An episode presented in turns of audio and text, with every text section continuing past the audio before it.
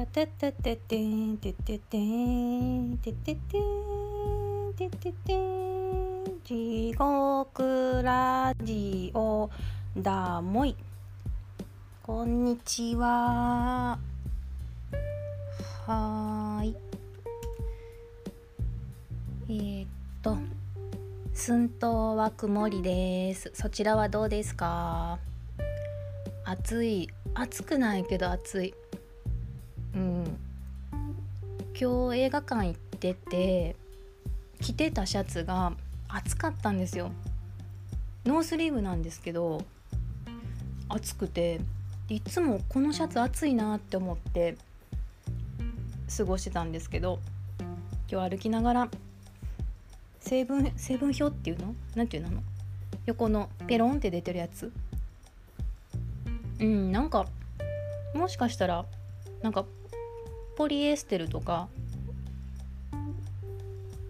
ちょっと熱くなるような、うん、布地なんかなと思って見てみたら表が面で裏が面と朝だったんですよ。熱くないやん、うん、もしかしたらその裏と表のうんと2層が熱くなっちゃってるのかな。謎なんですよね。だからその服好きなんですけどノースリーブなのにめっちゃ暑くなるから9月末からしか着れないんですよね。9月後半になってきたんで。あナイルさんこんにちは。ありがとうございます。うん。嬉しいですねうんさっき幼なじみと喋っててちょっとなんかトラブルがあったので彼女が話聞いてたんですよ。うん、で小学生の息子くんがいててで中学受験の準備してるんですね。で中学受験のために塾通ってて頑張ってるんですけどでそれのそのテストに対する塾のうん何て言うのかな。取り組みがちょっとこう親として足りないなっていうようなところがあるみたいでで電話したんだけどって言って。3回4回電話しても「やってますやってます」まあ、やりますってこと？やりますからって言って全然話が進んでなくって。その彼女の要望に対してやれないんだったらやれませんって言ってやれない理由を教えてほしいよねとかとややりますっていうんだったらやってほしいよねっていうその34回で、まあ、する羽目になってしまって。で彼女のまあ愚痴というかそういうどう思うみたいなのを聞いててで結論その声の話になるんですけどやっぱ女の人の声って舐められるよね。っていうのでめっちゃ盛り上がってしまって。やっぱそう思うって言って。もう絶対そうやって。結局旦那さんお父さんとかパパが電話したら話進むやん。ってことになってね。うん。だから全員ボイスチェンジャーで喋ればいいんじゃない？もしもし。私ですけど。あれどうなってますか？はい。ね大変やね。なんかまちょっと思うのはそのその幼なじみはもう本当に3歳4歳の時から一緒にいるのかな？うん。まあ一緒にいるって言っても中学校卒業してからは、うん、離れたりとかもしてたけどなんかなんやかんやでずっと付き合いがあるんですよ。大親友。なんか彼女がその自分の子供のことにで、まあ、頑張ってるのが何て言うのかな、まあ、燃え尽き症候群にならないといいなと思って彼女自身の好きなこととか趣味とかがその受験がね落ち着いたらね、うん、見つかってほしいなってその何て言うのお母さんとしての彼女はあんまり知らないから彼女のその幼なじみっていう人格でずっと付き合いあるから自分の家族のことばっかり心配してる彼女のことがなんかすごい心配やしでもお母さんってきっとそうなんやろなと思って。うん。ね。まあいい近所やったらね一緒に映画とかねなんか行くんかなって思うんやけど。うん。まあ離れてるからね時々やり取りして応援するしかないなって思ってます。うん。今日はブックスマート見てきました。バカバカしくて楽しかった。ババカバカですねあれ。あ斉藤さんこんにちは。ようへいよう。ブックスマートね面白いよ。ストーリーすごくシンプルなのでなんかなんていうのかな。あのー、やっぱコロナのこともあってちょっとこうずっと曇り模様みたいな感じだからさああやってうん騒がしいの見るのもいいなって思いました。あとはあれ島尾真帆さんの「スーベニア」小説読み終わりました。これはねもう一気に読んだね。うん一気読み。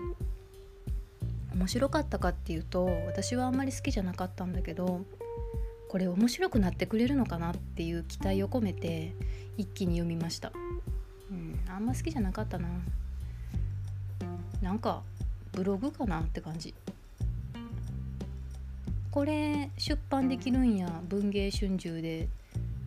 うんって思いますね。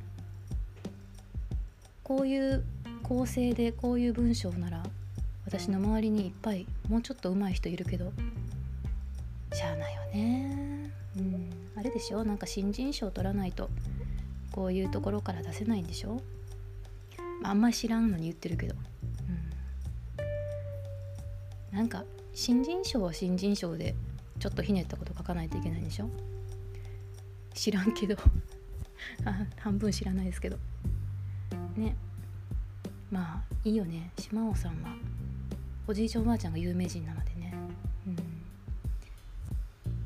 もちろんその2世3世っていう有名人著名人2世3世っていうことで足かせみたいなのはすごくあったと思うし逆に自由じゃないこともたくさんあったと思う、うん、まあだからいいのかな？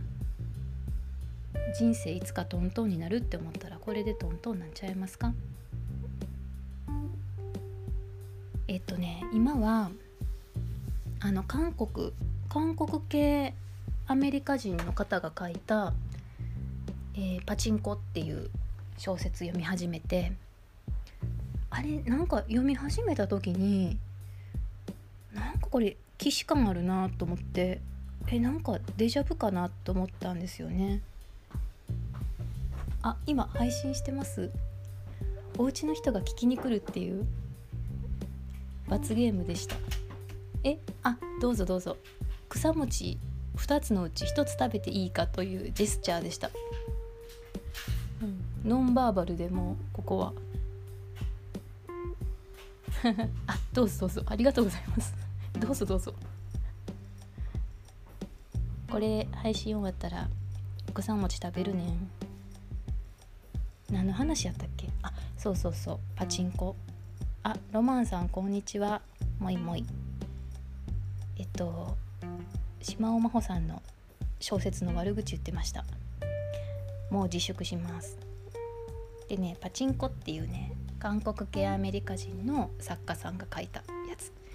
でね最初本当にねあれなんでこれ読んだことある感じなんかなって思ってて。で最近読んだ韓国の小説とかあとは見た映画とか思い出しててあれあれやったかな。えっとなんだっけ82年生まれキム・ジウン？あこれもねすぐタイトル忘れるんですよ。私は82年生まれみたいなやつ。あれ面白いですよすごい。あれでわかるかな？すごいヒットしてて本本もすごく売れててもうすぐ公開ですね映画が。うん。相変わらずあの日本のこううんサブタイトルじゃないけどえっ、ー、となんだっけ？パワーワードじゃなくてキラーフレーズじゃなくて。セールスとセールスセールスポイント？んなんだっけ？サブタイトルじゃないけどちょっと添える言葉あるじゃないですか。あれがひどいって言ってプチッと燃えてたので。あ燃えてるなと思って、うん、あ今朝ね燃えてるの見たな何か。あのロマンさんが好きなドランの新しい映画のポスターにえー、っとあれ誰だっけ？七男さんだっけ？違うか。漫画家の人がえー、っと溺れるナイフ描いた人。朝倉ジョージさんだ。朝倉ジョージさんがポスターをそれこそ溺れるナイフを使ったのかな？であの出しててでそれがその映画作品はえっ、ー、とゲイのストーリー。うん。そう斉藤さん。うんサブタイトル的なやつ。そうなんですよ。なんだろうあれ。ちょっとした添え言葉。うん。なんだろうね。うん。でそのストーリーが男性と男性の愛なのにポスターは、まあ、ヘテロえっと異性恋愛男性と女性がキスしてる、うん、朝倉ジョージさんの作品を持ってきててなんでやねん。ていうのが朝確認した炎上ですね。プチ炎上ですね。まあ、確かになんでやねんとは思うけどもでもどうなのか分かんないんですよ。その作品映画の作品見てないんであのね「まるまるとバツバツ」みたいなあの「春樹とメデス」みたいな感じのタイトルです。男性の名前と男性の名前かな。うん。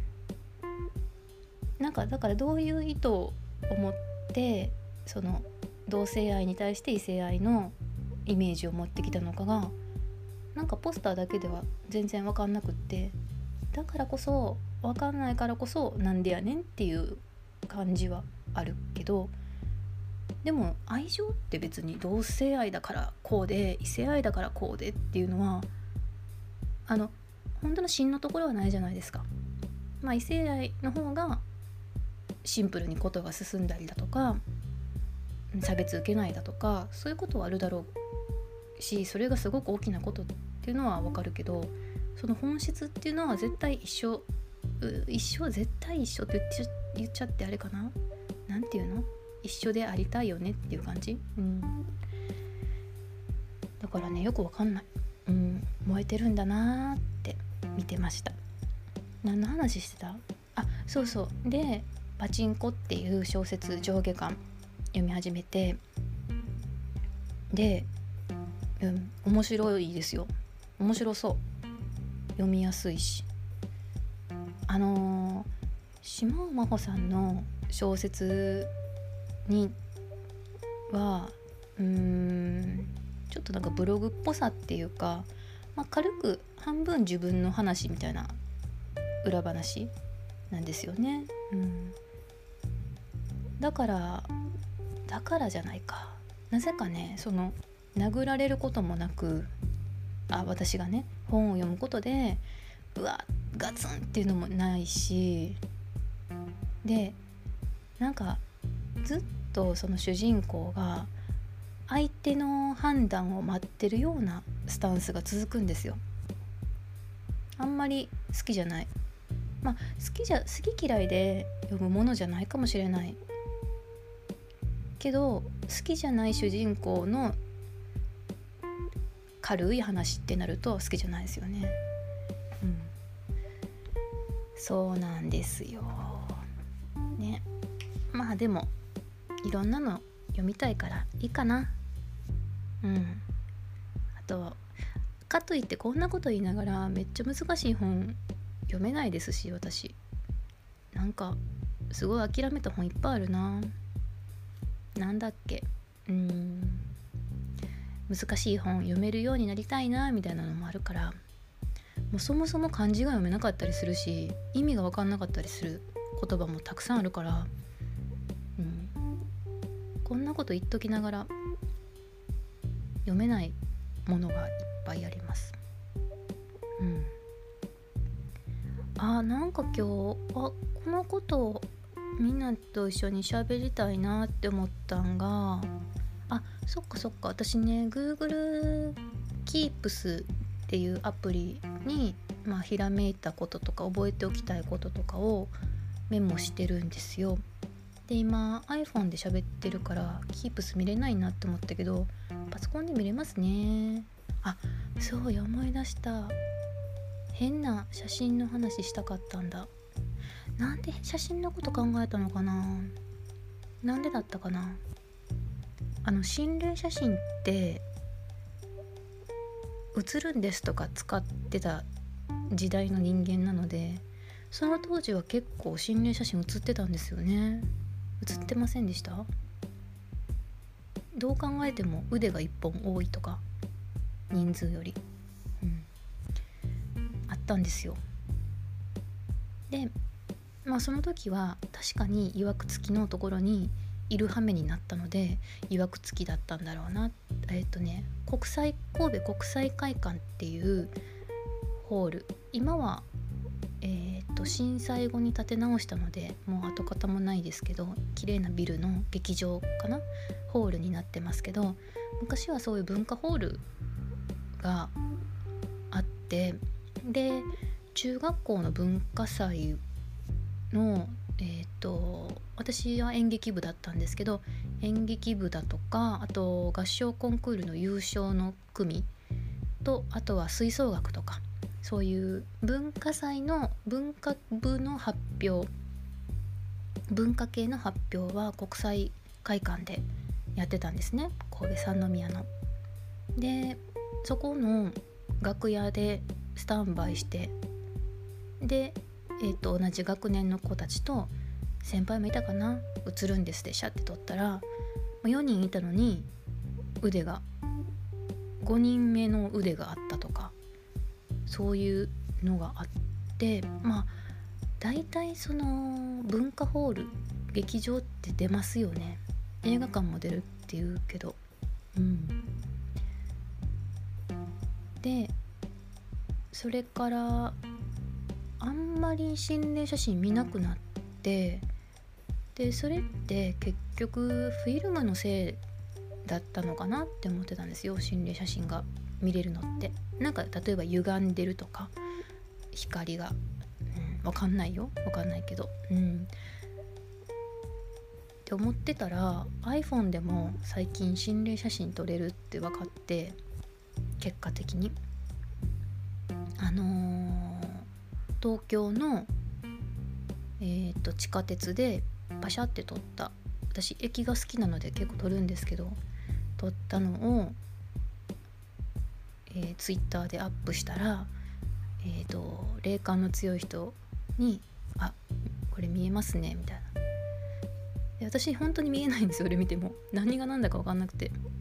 でうちのねあのー、家族が見える人なので見てもらってそしたらああこことこことここ。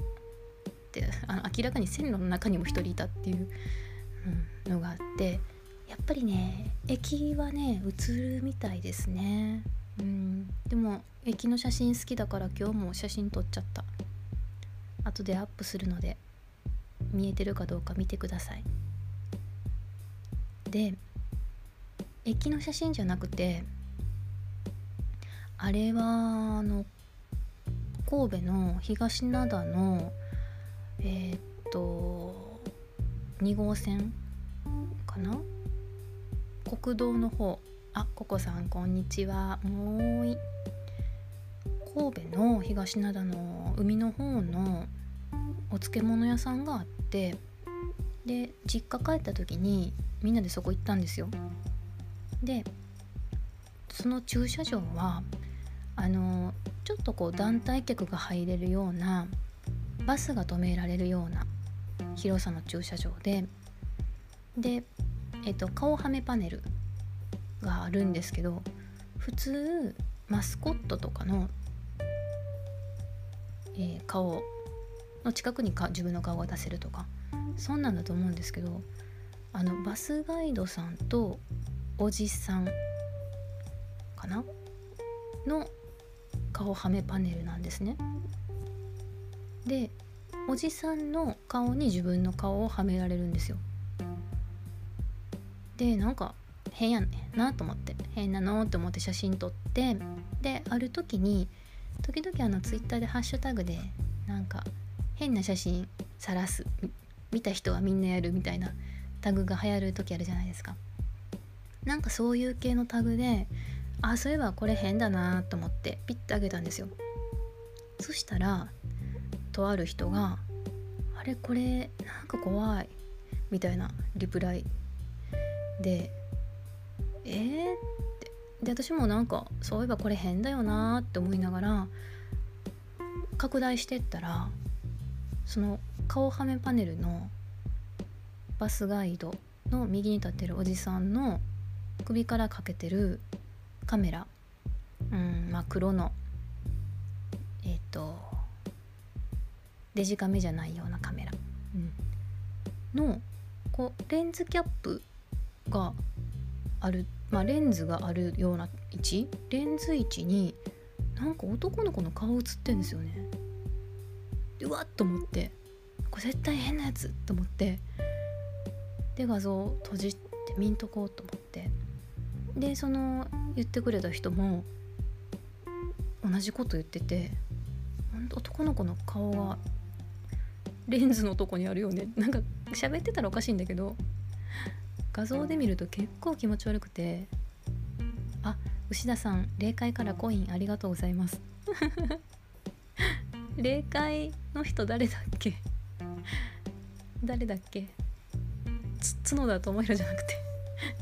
誰だっけ？霊界行き来してる人。ちょっとよくわかんないんですけど。うん。そうなんですよ。あれ気持ち悪かったな。うん。顔はめパネルとしても気持ち悪いしあのレンズキャップ位置にある男の子は何だったのかっていう気持ち悪さもあるし。うん。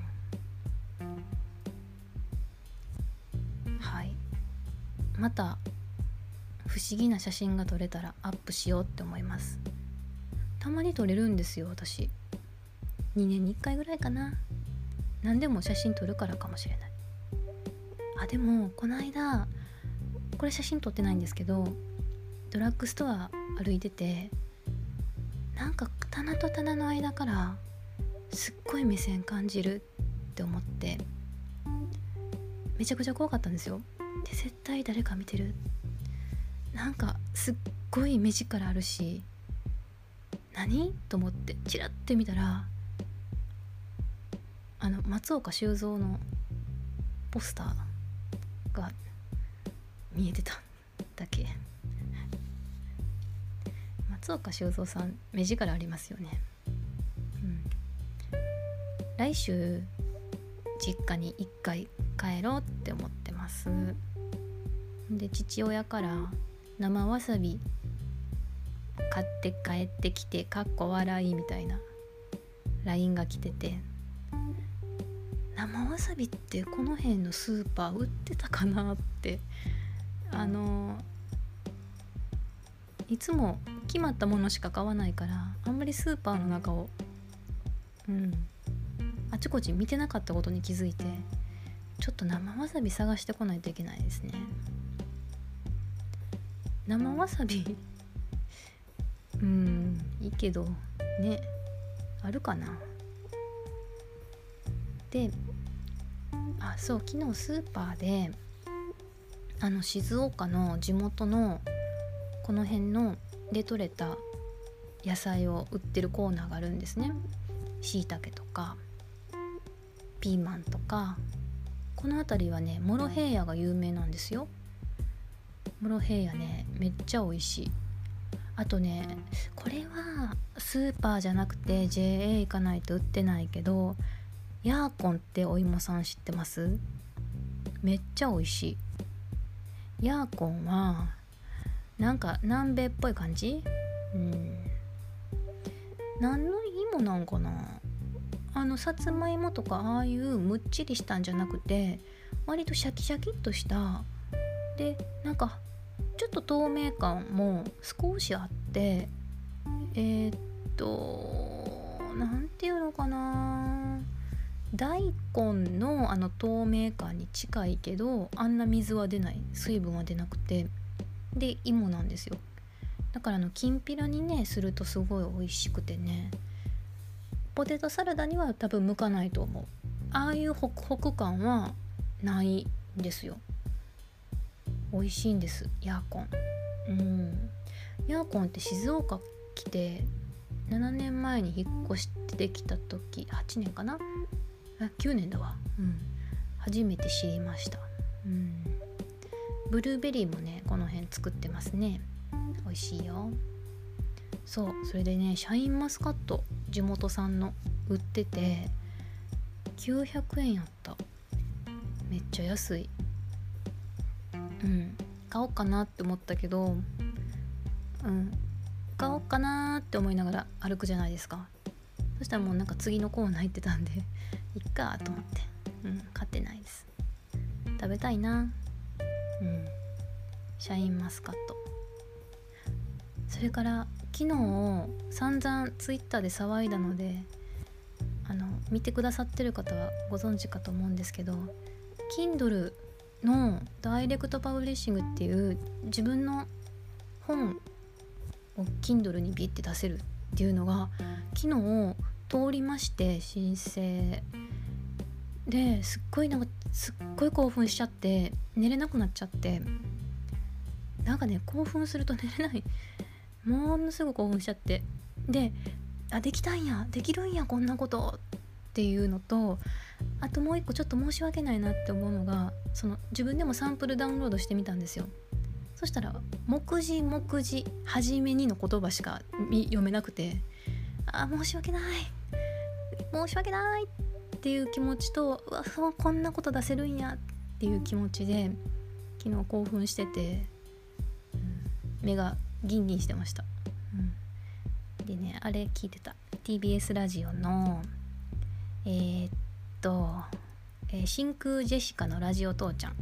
真空ジェシカっていう芸人さんのラジオで喋りがあんまうまくなくていいんですよ。よくある芸人さんが縦板に水みたいな感じで喋る感じじゃなくってうん。あれがいい。ボソボソしてるのがいい。で真空ジェシカのラジオ父ちゃんは TBS ラジオが出してるラジオクラウドっていうアプリでバーってアーカイブされてるので多分最初から聞けんじゃないかな1回目から。番組始まって半年か8ヶ月ぐらいだと思うんでうん。アーカイブ全部聞けそうです。あれはね最近すごい好き。あんま下ネタも言わないんですよね。最近の若手芸人さんってそうじゃないですか？あんま言わないですよね。なんかうん。どう思ってそんな風になってるのか分かんないけど。なんか40代の人とかに比べるとね若手の人ってあんま言わないから。うん。女の人もなんか時々聞いててああもうこの回ええわっていう時あるけどうん。真空ジェシカはほとんどないですね。ほとんどっていうかゼロ。うん。でもネタ知らないんですよ私。YouTube とか見てみようか。ちょっと自分であれしとこう。メモしとこう。真空ジェシカ。うん。ああと30秒はい。今日は前半悪口言っちゃった。反省してます今日も聞いてくださってありがとうございました。またよろしくお願いします。うん。ね下ネタに対するそのリスナーもうん。あライセンスか。ちょっと久しぶりですね。YouTube 見てみよ